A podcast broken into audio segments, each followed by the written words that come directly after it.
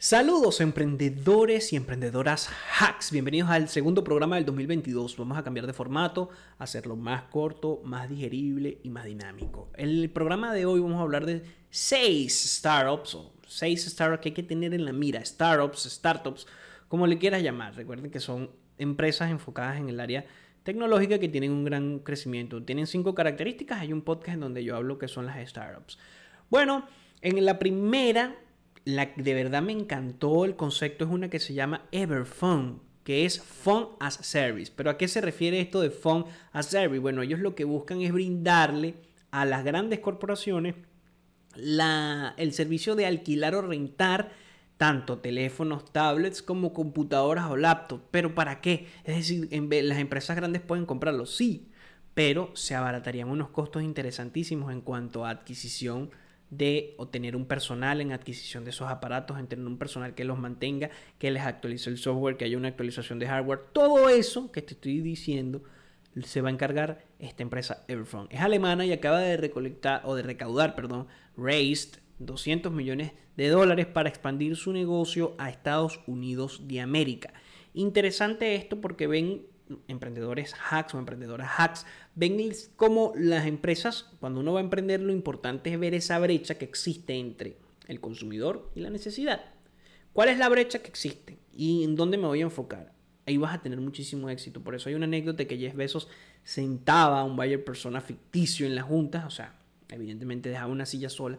Imagínense que ahí está el cliente y bueno, Jeff Bezos revolucionó la forma en cómo hacemos y commerce o compras en línea. La segunda, que también me pareció súper, súper interesante, es una que se llama, ya les voy a decir, se llama Landing AI. ¿Y en qué se basa? Con todo el problema de la cadena de suministro, ellos lo que buscan es brindar una solución para que cuando hay un problema en el proceso de la cadena de suministro, por ejemplo, están fabricando un chip y hay en una parte de ese proceso de fabricación del chip que no está totalmente automatizado, de una fábrica de baterías o de cualquier tipo de otra fábrica, en, pues por ejemplo una ensambladora de carros que no tiene la inteligencia artificial totalmente incorporada en su proceso, la inteligencia artificial con un software detecte el problema, mira, aquí está fallando esto y no hayan atrasos en la cadena de suministro de ninguna empresa. ¿Quiénes están detrás? Bueno, está detrás Andrew Ng, quien fue cofundador y director de Google Brain y también fue director científico dentro de Baidu, el gran buscador chino. Landing AI proporciona una plataforma tecnológica y herramientas de inteligencia artificial que los fabricantes, cualquiera sea el nicho sector, puede detectar rápidamente gracias a sensores defectos de productos y fallas en los sistemas. Landing A cerró una gran ronda de serie A de 57 millones de dólares liderada por MacRock, con fondos de ramas de inversión de Intel y Samsung.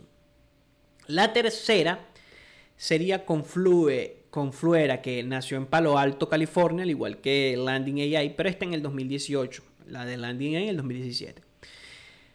Sabemos si eres un asiduo escucha del podcast y en este punto quiero agradecer a todos los escuchas de Spotify, Evox, Google Podcast, Anchor por su apoyo, de verdad que sí. Y ahora a los de YouTube, eh, si me creo que Apple Podcast también, no me acuerdo si lo dije.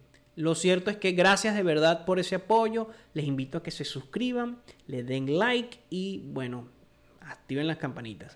De este lado, como pueden observar, va a haber algunos cambios. De este lado de acá está el logo y de este lado de acá están los precios actualizados de las criptomonedas. Y no nada más de las criptomonedas, también estará el precio actualizado de los de algunos índices. Los índices en este caso están desde el IBEX 35 hasta el Stoxx 600. Ahí está. Van a ver las variaciones en tiempo real. Vamos a dejarlo. Ya vieron los precios de las criptomonedas. Bueno, y a los que no me están viendo, los invito también a que vayan a YouTube y puedan verlo. Pero eh, a los que me escuchan, gracias y voy a brindarles un episodio nada más a ustedes. Es decir, los que nada más me escuchan por el podcast, el podcast va a tener un episodio extra que los que me ven por YouTube. ¿Por qué? Porque, bueno, tengo, son dos comunidades distintas. Yo soy un gran consumidor de podcast, a veces no me meto en YouTube y a veces veo YouTube, sí, no escucho esos podcasts, pero me gustaría llevarles a ambos. Porque bueno, ustedes tienen el beneficio de tener el precio actualizado y ellos van a tener el beneficio de un episodio corto más. Recuerda que bueno, el único apoyo es que se suscriban y le den like al video. La otra es con Fluera, bueno, con los ataques de ciberseguridad, me fui por divagué un poco. Lo cierto es que en podcast pasados del año 2020, cuando estábamos en plena pandemia, yo dije que uno de los sectores con mayor crecimiento va a ser la ciberseguridad.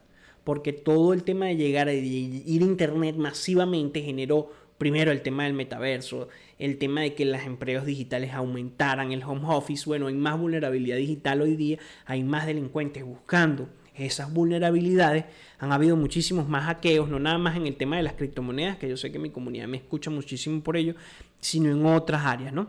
Entonces, ¿qué busca Confluera? Brindar una capa de seguridad a las grandes empresas para que no haya una vulnerabilidad tan alta en la nube. Recordemos que ha habido muchísimos ataques en la nube, principalmente por estas empresas y como trabajamos en home office, imagínense una empresa como Twitter que, que trabaja casi que el 100% en home office, tenga un ataque en, sus, eh, en la nube de ciberseguridad. También vimos el ataque que hubo con Facebook el año pasado, que tuvo varias, las, bueno, lo que ya se llama hoy día Meta. Que era que es una empresa que se enfoca en la computación cuántica. ¿Pero qué es que era? Bueno, los avances en las investigaciones en el Instituto de Massachusetts y en la Universidad de Harvard en el MIT, el Instituto Tecnológico de Massachusetts, generó el lanzamiento de Quera Computing, que es o que utiliza la computación cuántica y su arquitectura única y técnicas láser para organizar y, dirigir los diminutos qubits. Lo que busca esta empresa principalmente es ver cuál es la aplicabilidad real de la computación cuántica en la vida real, porque la computación cuántica está atrapada entre una tecnología incipiente y una con aplicaciones en el mundo real. Pero los científicos se enfocan, o los avances ha estado muy, muy enfocados en la, en la academia y dentro de las empresas tecnológicas están trabajando de manera muy lenta este tema. Entonces lo que buscan ellos es hacer una alianza entre la academia, los científicos y la empresa privada para ver qué soluciones se pueden brindar, qué beneficios se pueden encontrar, qué aplicaciones se pueden llegar a hacer. Lo interesante es que en noviembre del 2000, de, en noviembre, eh, la empresa salió de la clandestinidad y tuvo una capitalización de 17 millones de dólares de capital de riesgo eh, recaudado por Rakuten, Day One Ventures y Frontiers Capital. De verdad que interesante el tema de este. Ahora, si no lo dije, Confluera tuvo una recaudación de 29 millones de dólares. Vamos por la esta sería la cuarta. La quinta, Prime Medicine. Prime Medicine, fundada en Cambridge, Massachusetts. Google Ventures tiene los ojos puestos en este startup. ¿Pero por qué? Bueno, ellos lo que buscan es realmente Prime Medicine ha desarrollado una tecnología en edición de genes que se asemeja muchísimo a un procesador de texto de ADN. ¿Qué quiere decir esto? Que tú puedes y además tiene integrada una función de búsqueda y reemplazo. Yo puedo buscar en mi código genético diabetes, tipo, no sé, diabetes melito, eh, cáncer o eh, todo lo que tiene que ver con la hemofilia, por ejemplo, y suplantar ese gen. Interesantísimo, interesantísimo lo que viene con la ingeniería genética. Es un punto que hay que tener en cuenta porque tiene muchísimas cosas en beneficio. Primero, porque el reducido campo de inserción como emprendimiento es reducido por la alta especialización que requiere, al igual que los otros que he dicho anteriormente. Y eso es lo interesante de estas startups. Y por último, MonPay, que es una billetera que lo que busca es integrar el mundo de las empresas con eh, el mundo real. O sea, uno de los problemas de las criptomonedas es que no ha podido o no se tiene la posibilidad de comprar fácilmente con criptomonedas en cualquier local comercial. Entonces ellos lo que buscan es que unirse con empresas para poder generar una masificación más fácil de los métodos de pago.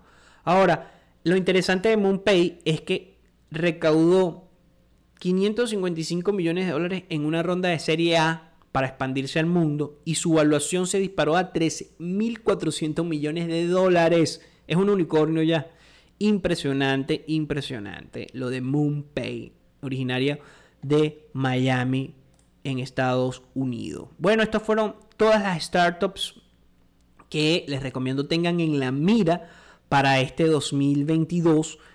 Y bueno, de verdad que gracias a todos por el apoyo que me han brindado en el, en el podcast. Bueno, este es el episodio número 2 del 2022.